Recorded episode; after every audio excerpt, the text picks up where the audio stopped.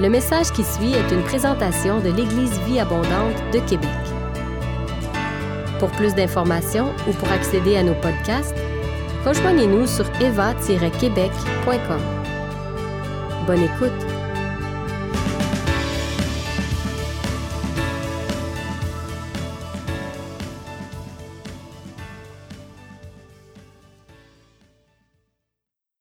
Bonjour, c'est un plaisir d'être avec vous ce matin. On va regarder la parole de Dieu. La parole, elle est toujours rafraîchissante. Et ce matin, je veux parler en particulier de redécouvrir la puissance de l'Évangile. L'Évangile est une puissance, l'apôtre Paul en a parlé. Euh, Jésus a toujours voulu qu'on fasse, qu'on fasse de plus grandes œuvres que lui-même. Et on a besoin de la puissance du Saint-Esprit pour cela.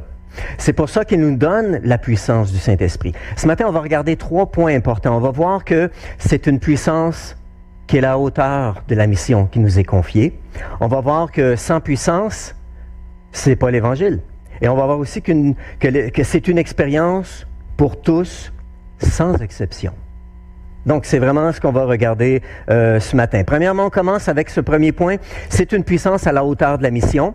Euh, dans le livre des Actes, l'Église primitive avait besoin du baptême du Saint-Esprit pour être témoin à travers le monde, témoin de Christ. On va regarder comment ça a commencé. On retourne et on regarde les passages, parce que lorsqu'on parle de redécouvrir la puissance de l'Évangile, la puissance de l'Évangile et le Saint-Esprit, ça va ensemble. Regardons. Dans Actes, chapitre 1, à partir du verset 4, alors qu'ils se trouvaient euh, en leur compagnie, il leur recommanda de ne pas s'éloigner de Jérusalem, mais d'attendre ce que le Père avait promis. Ce que je vous ai annoncé, leur dit-il. Car Jean a baptisé d'eau, mais vous, dans peu de jours, vous serez baptisés du Saint-Esprit. Acte 1.6 maintenant. Alors que les apôtres étaient réunis, ils lui demandèrent, Seigneur, est-ce à ce moment-là que tu rétabliras le royaume pour Israël?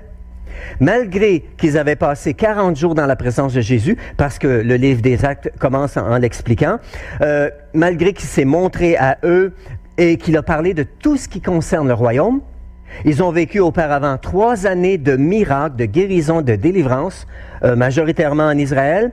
Alors après la résurrection de Jésus, ils se sont dit, on doit être arrivé au but. Les disciples ne voyaient encore que le bout de leur nez. Ils ne voyaient que le rétablissement d'Israël. Pour eux, c'était le fil d'arrivée, c'était la victoire, c'était l'aboutissement. Et Jésus leur dit non.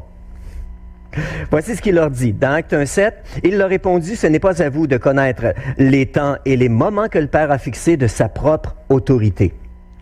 Mais, oh, j'aime les mais.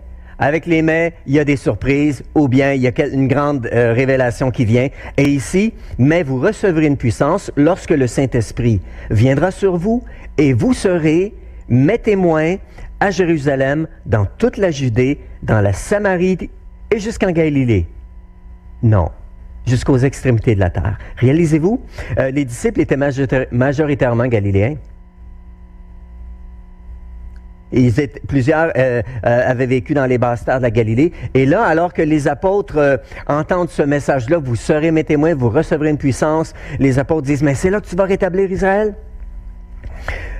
Jésus répond, non, ce n'est pas la fin, ce n'est pas la conclusion de cette péripétie, si je peux le dire, ce n'est que le commencement.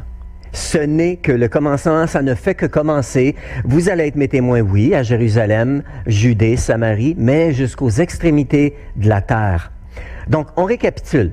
Jésus dit, attendez, j'ai une grande mission pour vous, mais avant, vous devez être baptisés de cette puissance, le Saint-Esprit. Ensuite, avec cette puissance, vous serez mes témoins jusqu'aux extrémités de la terre. Wow! L'apôtre Paul, j'aimerais qu'on puisse regarder comment il a compris, lui, cette, annonce de la bonne nouvelle. Dans Romains, chapitre 1, verset 16, donc l'église de Rome, qui était une église loin de, de Jérusalem, il dit, Je n'ai pas honte d'annoncer la bonne nouvelle, elle est la puissance de Dieu pour sauver ceux qui croient. On va regarder plusieurs passages de l'apôtre Paul et on va regarder même ce que Pierre a dit. Mais ici, l'apôtre Paul dit, j'ai pas honte d'annoncer l'Évangile. Ça, c'est la, mission que Jésus avait confiée aux disciples. une fois qu'il serait revêtu de la puissance du Saint-Esprit. Et l'apôtre Paul le comprend, l'Évangile, elle est la puissance de Dieu pour sauver tous ceux qui croient. Et dans l'Épître aux Corinthiens, dans 1 Corinthiens chapitre 1, à partir du verset 18, il dit, le message de la croix est une folie pour ceux qui périssent, mais pour nous qui sommes sauvés, elle est puissance de Dieu. Wow. Le message de la croix, plutôt il est, parce qu'on parle du message. Le message de la croix, il est puissance de Dieu. Euh, L'Évangile, c'est la puissance de Dieu pour sauver. Donc, on voit que l'apôtre Paul euh, euh, voyait l'Évangile comme quelque chose de réellement puissant. Aux Corinthiens, il a expliqué quelque chose. Encore concernant la puissance de l'Évangile, il dit, ma parole et ma prédication ne reposaient pas sur les discours persuasifs de la sagesse humaine, mais sur une démonstration d'esprit et de puissance, afin que votre foi soit fondée non sur la sagesse humaine, ou la sagesse des hommes, pardon, ici, mais sur la puissance de Dieu. Lorsqu'on voit ces différents passages, la compréhension de l'apôtre Paul, ce qu'il a eu, on est en train de comprendre une chose, on ne peut pas séparer l'Évangile de la puissance du Saint-Esprit. Ça va ensemble. Sans puissance, ce n'est pas l'Évangile. C'est un beau message, mais ce n'est pas l'Évangile. Donc, l'apôtre Paul a bien décrit sa compréhension du plein Évangile. Dans Romains chapitre 15, regardons ensemble. Romains 15 à partir du verset 18. En fait, si j'ose parler de quelque chose, c'est uniquement de ce que Christ a réalisé par moi pour amener ceux qui euh, ne sont pas juifs à obéir à Dieu. Il l'a fait au moyen de paroles et d'actes, par la puissance de signes extraordinaires et des prodiges par la puissance de l'Esprit de Dieu. Donc, remarquez bien ici, il l'a fait au moyen de paroles et d'actes, mais c'était accompagné de, de la puissance, de signes extraordinaires, de prodiges et la puissance de l'Esprit de Dieu. C'est ainsi, c'est là que je vais attirer votre attention, c'est ainsi que j'ai annoncé pleinement l'Évangile, l'entièreté de l'Évangile, la bonne nouvelle de Christ, en allant de tous côtés, depuis Jérusalem jusqu'à la province d'Illyrie. Nous ne pouvons pas prêcher pleinement l'Évangile sans la puissance du Saint-Esprit. L'Évangile n'est pas pleinement manifesté si Dieu ne s'est pas manifesté. On ne peut pas séparer la puissance de l'Évangile. Paul a eu certains problèmes suite à l'implantation de l'Église de Corinthe, parce que des gens se sont levés pour dire aux Corinthiens, nous sommes vos apôtres, nous sommes vos pères spirituels. Réalisez, Corinthe était une église qui, euh, tous les croyants étaient d'origine païenne. Ils n'avaient pas de connaissance de la loi, du Dieu d'Israël et de tout ce qui venait avec. Alors, Paul a dû envoyer une lettre pour corriger des choses. Mais ici, ce qu'on va regarder, c'est un des points qu'il veut corriger. Des gens se sont levés pour se dire apôtres. Vous devez vous nous écouter, vous devez faire ce qu'on dit, vous devez suivre nos conseils, vous devez suivre notre enseignement.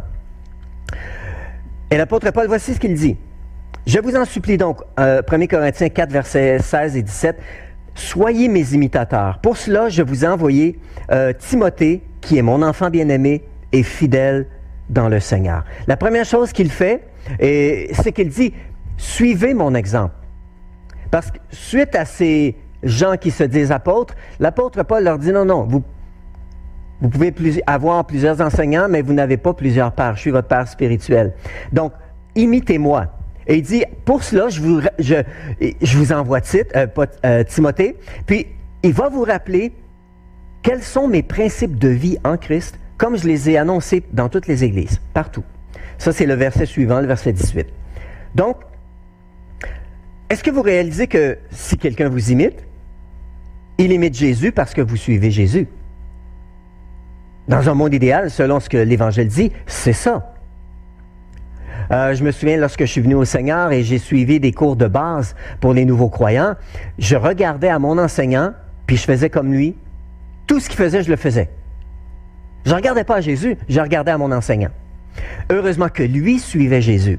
Et graduellement, avec cet enseignement-là, il m'a amené à me confier en Jésus et à, lui faire beaucoup plus de place dans ma vie. Et j'ai appris à connaître plus intimement Dieu, Jésus, le Saint-Esprit, et leur donner toute la place dans ma vie. Euh, L'apôtre Paul, c'est ce qu'il dit, lui, il dit, imitez-moi. Réalisez-vous, si je vous imite, je devrais imiter Jésus. Dans 1 Corinthiens 11, 1, Soyez mes imitateurs comme je le suis moi-même de Christ. Dans Éphésiens 5, 1, devenez donc les imitateurs de Dieu comme des enfants bien-aimés. Alors, soyons les imitateurs de Paul et de Jésus. Et disons, moi, je vais être comme Dieu. Ça fait drôle à dire, hein? mais c'est la vérité. L'apôtre Paul dit, regardez comment je marche et comment moi, je suis Dieu, faites la même chose. Alors, on va regarder comment Paul, puisque Paul dit, faites comme moi, suivez-moi, soyons les imitateurs de Paul et de Jésus, regardons comment Paul a vu cette situation-là. Des gens qui se disent apôtres, qui disent, suivez notre enseignement. C'est nous maintenant vos enseignants. On va regarder comment Paul a jugé euh, cette situation à Corinthe et on va regarder dans 1 Corinthiens euh, au chapitre 4, versets 16 et 17. Il dit, je viendrai bientôt et je prendrai connaissance non des paroles, mais de la puissance de ceux qui se sont enflés d'orgueil. De la puissance. L'apôtre Paul dit, dans d'autres mots, ils ont beau être des beaux parleurs, mais ce qui compte, c'est que l'Évangile soit manifesté avec puissance, sinon ce n'est pas l'Évangile. C'est ce que l'apôtre Paul déclare. Donc, le message de l'Évangile doit nous conduire à une expérience avec Dieu, sinon ça risque de devenir une religion. L'effort humain pour plaire à Dieu. Le but n'est pas de connaître la Bible par cœur, mais de connaître son auteur. Parce que vous savez, si connaître la Bible était suffisant pour avoir une relation intime avec Dieu, eh bien les pharisiens du temps de Jésus auraient été les champions. Ils connaissaient la parole. Et pourtant, Jésus leur dit, dans Jean 5, 38, euh, Sa parole n'habite pas en vous, puisque vous ne croyez pas en celui qui l'a envoyé. Donc, Jésus est en train de mentionner très clairement, vous avez beau connaître la parole, mais le plus important, c'est de connaître l'auteur. C'est le but de la parole. Et lorsque j'étais plus jeune, euh, j'ai connu quelqu'un qui connaissait, qui avait appris le Nouveau Testament par cœur. Plus que nous tous réunis ensemble probablement, par cœur, je vous dis. Et c'est quelqu'un qui ne, suivait pas le Seigneur. Il n'était pas chrétien. C'était pas un croyant engagé. Il était même alcoolique, blasphémateur. Et un jour, il m'a avoué, Gaétan, j'ai appris par cœur les versets de la Bible, mais je l'ai appris avec une mauvaise motivation. Je voulais boucher les chrétiens. Et effectivement, de nombreuses années auparavant, son épouse était devenue chrétienne, ainsi de suite. Ses enfants sont chrétiens encore aujourd'hui, pour plusieurs, ceux que je connais en tout cas. Euh, donc, Connaître la Bible par cœur, bon, c'est bien. Connaître Dieu, c'est mieux. Regardons, parce que la parole ne se sépare pas du Saint-Esprit. Donc l'apôtre Paul dit, et on doit être des beaux parleurs, moi je vais regarder leurs œuvres. Je vais regarder si le message de l'Évangile est accompagné de puissance. Et il dit, en effet, le royaume de Dieu, dans le verset 20, ne consiste pas en parole, mais en puissance. Wow! Le royaume de Dieu ne consiste pas en parole, mais en puissance. Mais pourtant, Dieu nous a donné la parole, la Bible, et elle est bonne. Elle nous permet de connaître Dieu. Qu'est-ce que Paul veut dire? Hmm. En tout cas, Paul ne dit pas que l'on doit faire toutes sortes de prodiges et de miracles pour être chrétien. Je ne le dis pas non plus. Paul ne dit pas que si l'on n'a pas vu un miracle dans la journée, ben on n'est pas spirituel. Paul ne dit pas que c'est un moyen de mesurer notre spiritualité. Ce qu'il dit, c'est que l'Évangile est puissant. L'Évangile est puissant et que Dieu accompagne sa parole de sa puissance. Et que le Saint-Esprit nous est accordé pour manifester pleinement la puissance de l'Évangile. Alors, regardons un exemple de Jésus. Jésus descend à Capernaum et il enseigne dans la synagogue. Et la synagogue, c'était l'endroit où les gens, les, Juifs se réunissaient pour prier lorsqu'ils vivaient dans des contrées païennes, dans d'autres pays. Vous me saisissez?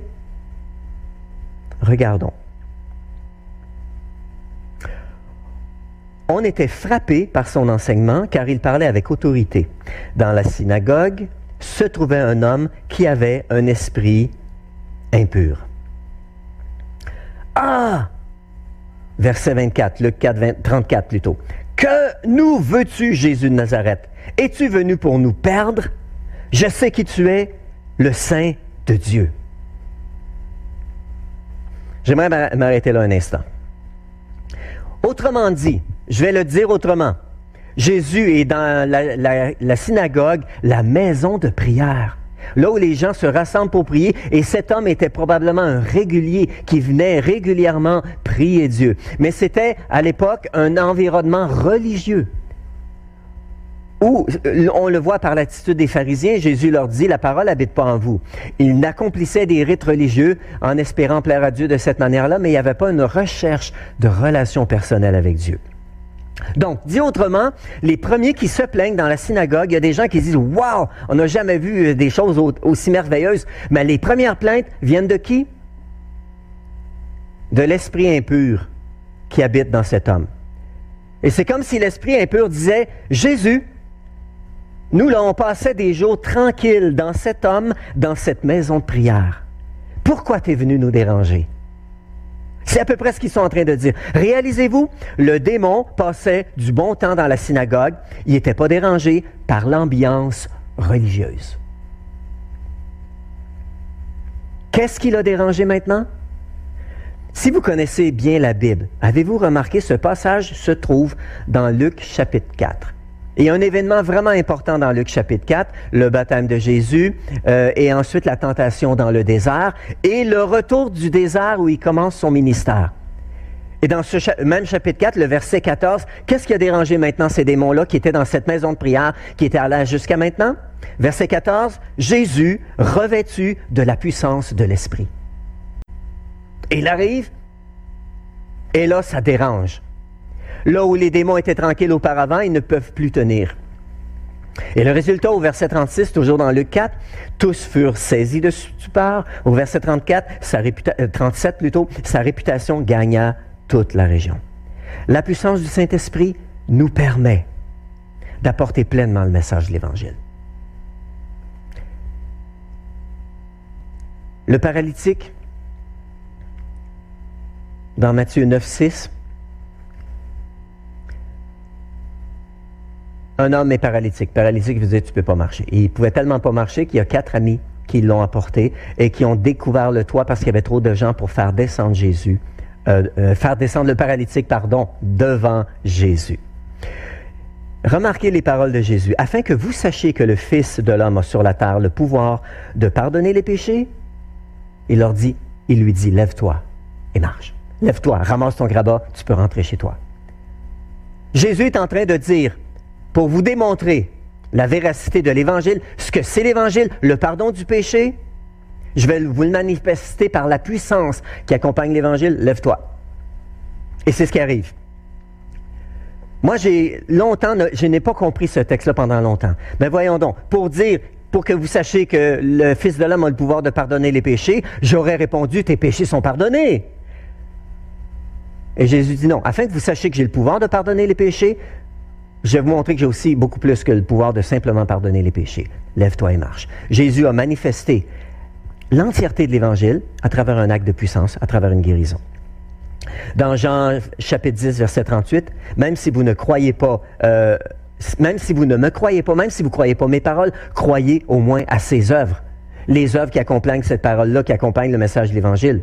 Et ce qui est intéressant, c'est que dans Matthieu 28, verset 18, Jésus dit, Tout pouvoir m'a été donné dans le ciel et sur la terre, allez donc, faites de toutes les nations des disciples. Jésus a, donné ce commandement-là. Tout pouvoir m'a été donné, et de par ce pouvoir, je vous envoie. Ça veut dire littéralement, je vous transmets ce pouvoir, cette autorité de prêcher l'Évangile dans toute sa puissance. Et ce qui est vraiment intéressant, c'est notre troisième point, c'est que l'évangile, ou plutôt le baptême du Saint-Esprit, ce revêtement de puissance, c'est une expérience pour tous, sans exception. Jésus a dit dans Jean 14, 12, Celui qui croit en moi fera aussi les œuvres que je fais. J'ai mentionné ça au début. Et il en fera même de plus grandes parce que je m'en vais vers mon Père. Et dans un autre passage, il dit, et je vous envoie un autre qui est comme moi, le consolateur. Un autre qui est comme moi. Donc, qui vous est avantageux que je m'en aille, ça va vous permettre d'accomplir de plus grandes œuvres. Comment ça? Parce que j'envoie toute cette puissance. Elle va vous être disponible pour accompagner le message de l'Évangile. Jésus a commencé à révéler qu'il allait envoyer le Saint-Esprit. Regardons comment ça s'est passé. Donc, on revient dans Actes, maintenant Actes chapitre 2. Ils furent tous remplis du Saint-Esprit et ils se mirent à parler en d'autres langues comme l'Esprit leur donnait de s'exprimer. Tous les croyants réunis en prière furent remplis. Et ici, ça nous mentionne d'environ 120. Et il y avait des milliers de personnes à Jérusalem. Ils sont venus voir ce qui se passait et on nomme 15 groupes spécifiques où chacun dit Waouh On les entend glorifier Dieu, mais je les entends dans ma langue. Et pourtant, eux sont juifs. On le voit peut-être par leur habillement, je ne sais pas, mais ils étaient émerveillés de voir ça. Et Jésus parle et il leur dit, il leur explique une chose. Il leur explique ce qui se passe. Il dit, et il cite Joël, il dit, dans les derniers jours, dit Dieu, je déverserai mon esprit sur tout être humain. Et là, les gens ont eu vraiment le cœur touché. On le voit dans le verset 37. Ils eurent le cœur vivement touché et disent, frères, que ferons-nous? Qu'est-ce qu'on doit faire? Voici ce que l'apôtre Pierre répond. On voit premièrement ici dans le verset 38, Changez d'attitude et que chacun de vous soit baptisé au nom de Jésus-Christ pour le pardon des péchés et vous recevrez le don du Saint-Esprit. En effet, la promesse est pour vous, pour vos enfants, pour tous ceux qui sont au loin en aussi grand nombre que le Seigneur notre Dieu les appellera.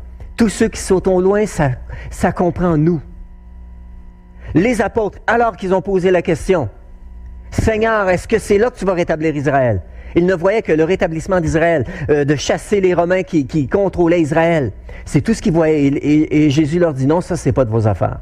Quand est-ce que Dieu va agir de cette manière-là? Mais vous allez recevoir une puissance et vous allez être mes témoins jusqu'aux extrémités de la terre. C'est pas la conclusion de tout le ministère qu'on a vécu ensemble. Maintenant, vous avez les deux pieds sur le bloc de départ et c'est un départ. C'est un commencement, le commencement d'une grande aventure. Cette aventure-là continue ce matin. L'aventure continue ce matin et nous continuons en aussi grand nombre que le Seigneur les appellera. Ça, c'est nous jusqu'en en 2021, 2022 et ainsi de suite. C'est pour nous. Pierre dit, ça ne fait commencer. Plus tard chez Corneille, donc c'est vraiment un don pour tous, c'est pour tous. Plus tard chez Corneille, on a le Saint-Esprit qui organise un rendez-vous. Le Saint-Esprit envoie dans un songe un ange parler à Corneille, et en même temps, de l'autre côté, il donne une vision à l'apôtre Pierre qu'il a eu trois fois. Il est en transe, il est midi, et juste au moment où il est en train de réfléchir, qu'est-ce que ça peut vouloir dire, il y a les, il y a les serviteurs de Corneille qui arrivent, qui disent, écoute, notre maître, un ange lui est apparu et a dit, allez chercher Pierre, il va tout vous dire. Tes prières ont eu un effet. Je me suis souvenu, j'ai vu chacune de ces prières-là. C'est à peu près ce que l'ange dit de la part de Dieu. Alors euh, Pierre comprend et il s'en va chez Corneille, un centenier italien. Pierre s'en va chez l'ennemi. Centenier romain, ceux qui dominent Israël. Et l'apôtre Pierre a compris que Dieu ne faisait pas exception de personne. C'était vraiment le message euh, qui était dans, cette vision-là qu'il a eue.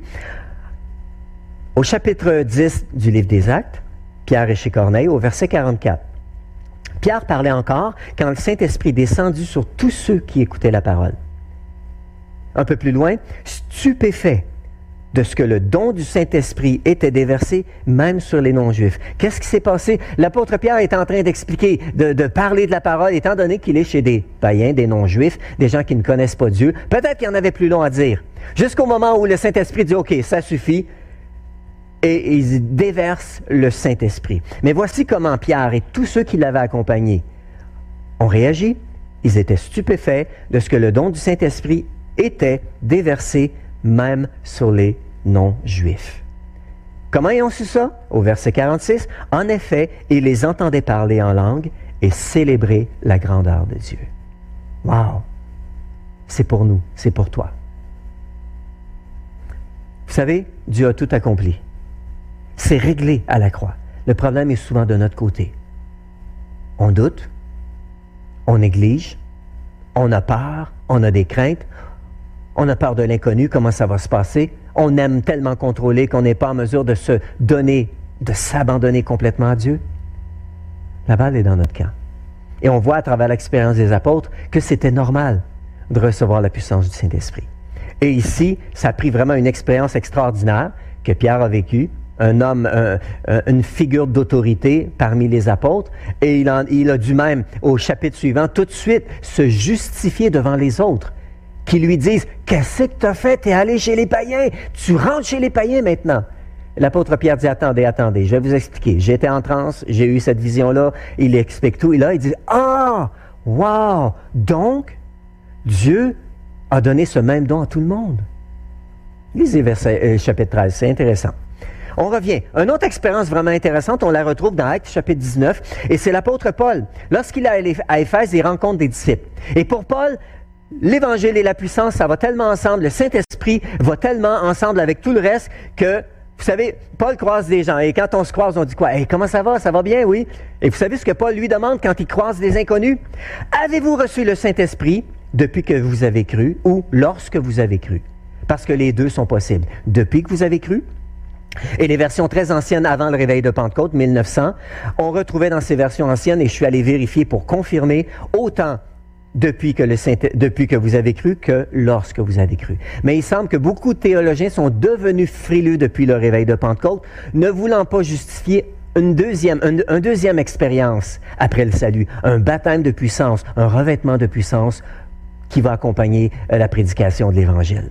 Alors, ils sont devenus frileux et on retrouve beaucoup moins souvent euh, l'expression depuis que. Bon, pour faire une histoire courte, L'apôtre Paul dit, Avez-vous reçu le Saint-Esprit depuis que, lorsque vous avez cru? Ils lui répondirent, Nous n'avons même pas entendu parler du Saint-Esprit. Je me souviens, lorsque j'ai donné ma vie au Seigneur, c'était identique. Le dimanche, je donne ma vie au Seigneur le samedi soir. En réalité, le dimanche, je mets les pieds pour une première fois dans une église. Le mardi suivant, euh, on était cinq ensemble et moi, je travaillais, je n'ai pas pu aller et les, mes autres amis sont allés avec mon frère à l'église. Ils sont revenus le soir en disant Hey Gaétan, Gaétan, il y a plus, il y a plus que le salut. Il y a le baptême du Saint-Esprit. Ouh, c'est merveilleux. Ah, il y a plus, mais je veux, je le veux s'il y a plus. Et ça m'a rendu jaloux. Jusqu'à ce que Dieu me revête de cette puissance-là. Dieu est à Éphèse, il parle à des gens qui disent Saint-Esprit, Saint-Esprit qui, Saint-Esprit quoi? Ils ont reçu seulement le baptême de Jean pour la repentance. Et voici ce que Paul leur dit, ou plutôt ce que Paul fait. Verset 6. Lorsque Paul posa les mains sur eux, le Saint-Esprit vint sur eux et ils se mirent à parler en langue et à prophétiser. Wow! On ne peut pas séparer le message de l'Évangile de la puissance du Saint-Esprit. Et Dieu désire encore aujourd'hui manifester ce qu'il est, manifester, je dirais, sa puissance lorsque nous annonçons l'Évangile. Paul l'avait compris.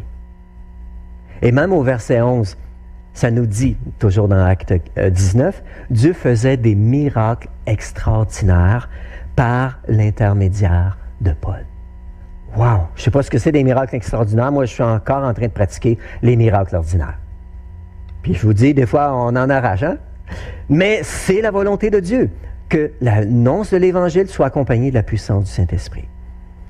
Jésus l'a annoncé comme une promesse Dieu veut vous baptiser du Saint-Esprit. Il veut vous revêtir d'un revêtement de puissance et il veut vous donner un langage de prière, ce que j'appelle le parler en langue. Je sais que dans une prédication d'environ 30 minutes, ce n'est pas possible d'aller plus à fond et d'expliquer tout cela, mais je veux vous parler d'une chose, c'est pour vous, ce revêtement de puissance. Pour ça, c'est très simple. Vous avez besoin croyez que c'est pour vous. Mettez votre foi en action. Aspirez. Désirez recevoir. Demandez. Passez du temps dans sa présence. Passez du temps dans sa présence. Dieu désire nous revêtir de ce revêtement de puissance pour nous accompagner dans l'annonce du message de l'Évangile. C'est pour vous ce matin. Dieu a tout accompli, il a réglé tout ce qu'il fallait de son côté, c'est de notre côté maintenant. Mettons de côté la crainte, la peur, l'incompréhension. Apprenons à nous abandonner à nouveau à Dieu complètement. Apprenons à embrasser pleinement le message de l'Évangile qui est accompagné de puissance, de miracles, de prodiges, de transformation, de guérison. Le salut lui-même est un merveilleux miracle. La conviction du Saint-Esprit est un merveilleux miracle dans le cœur des gens. Tu ne peux pas convaincre les gens. C'est le Saint-Esprit qui le fait. Alors, mettons de côté tout ce qui peut nous empêcher. Abandonnons-nous à, à nouveau à Dieu. Passons du temps dans sa présence. Et je vais terminer par un mot de prière. Père éternel, je veux bénir chacun de ceux qui m'écoutent maintenant, que tu puisses vraiment nous accompagner de ta puissance, de ton Saint-Esprit. Seigneur, je prie, je crois que le message de l'Évangile, tu l'accompagnes de ta présence, de pleinement qui tu es, ta puissance, de ton Saint-Esprit. Seigneur, je prie maintenant pour chacun qui nous écoute, baptise, déverse ton Saint-Esprit dans chacune des vies. Seigneur Dieu, apprends-nous à, nous abandonner entièrement, à te faire confiance. L'apôtre Paul a dit aux Corinthiens, j'ai voulu que mon message ne soit pas appuyé sur la sagesse des hommes, ce que les hommes pensent qui tu es, mais sur la puissance de Dieu. Seigneur, notre foi s'appuie sur qui tu es. Et qui tu es, tu es un Dieu, le Dieu de l'univers, un Dieu puissant. Alors maintenant, déverse, déverse ta puissance déverse et baptise chacun de mes frères, chacune de mes sœurs, chacun de ceux qui ont ce désir, cette soif. Déverse ton esprit, Seigneur Dieu, et donne à chacun ce nouveau langage de prière par lequel ils pourront euh, te prier, te célébrer, être fortifiés intérieurement, et ainsi de suite. Merci, Seigneur, d'accompagner le message de puissance de l'Évangile, de ta puissance, de ton baptême. Merci, Seigneur, pour ton Saint-Esprit. Merci Seigneur pour ce revêtement de puissance. Amen. Passez du temps dans sa présence. Désirez, désirez, aspirez, demandez, valorisez. Ça, ça, a vraiment beaucoup de valeur. Si je vous donnais une clé ce matin, et si vous pensez que cette clé-là représente la clé d'un vieux locker, vous risquez de la dénigrer, de la négliger, puis de la mettre de côté. Mais si vous saviez que cette clé-là, c'est la clé d'une maison flambant neuve, avec deux voitures flambant neuves dans le garage, d'une valeur peut-être d'un million. Oh, cette petite clé prendrait toute cette valeur, toute sa valeur. C'est pareil avec le Saint-Esprit. On sous-estime tout ce que Dieu nous a donné à travers le Saint-Esprit. Revalorisons cela. Que Dieu vous bénisse abondamment. Amen.